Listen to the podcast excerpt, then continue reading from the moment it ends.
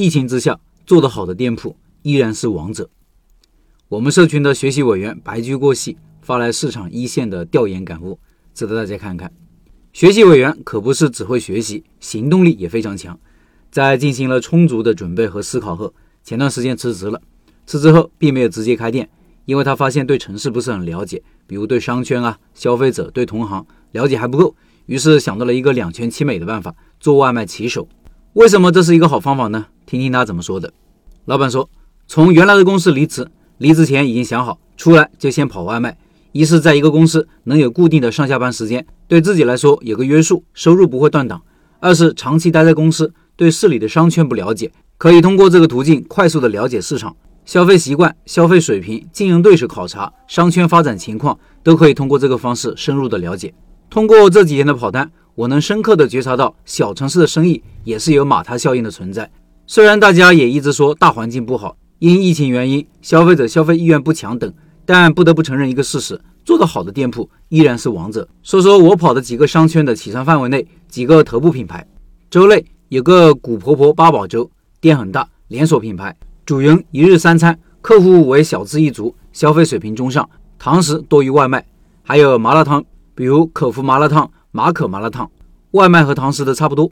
还有炸鸡汉堡类，比如德克士，它的价格偏高，外卖和堂食差不多，以及偏低端的华莱士。活动多，每日都有特价，外卖堂食也差不多。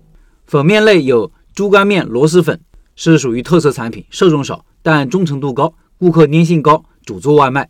还有冒菜，有个叫一桶干拌冒菜，出餐快，流程简单，对人工依赖小，主做外卖。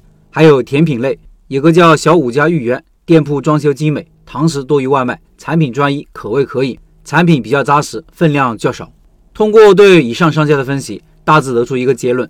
即使在生意环境依旧不景气的情况下，人家的生意依旧是红红火火。给我的启发是，任何生意都有人做得好，也有人做得不好。怪大环境没用，扎扎实实做好自己的产品运营，客情维护才是王道。一味的抱怨、自怨自艾解决不了问题。生意不好就要挖掘深层次的原因，在确保产品无问题的情况下，做做活动宣传推广，提升运营效率，把一个店拉上正轨，使其进入细水长流的运转。以上是老板的分享。说说我的读后感。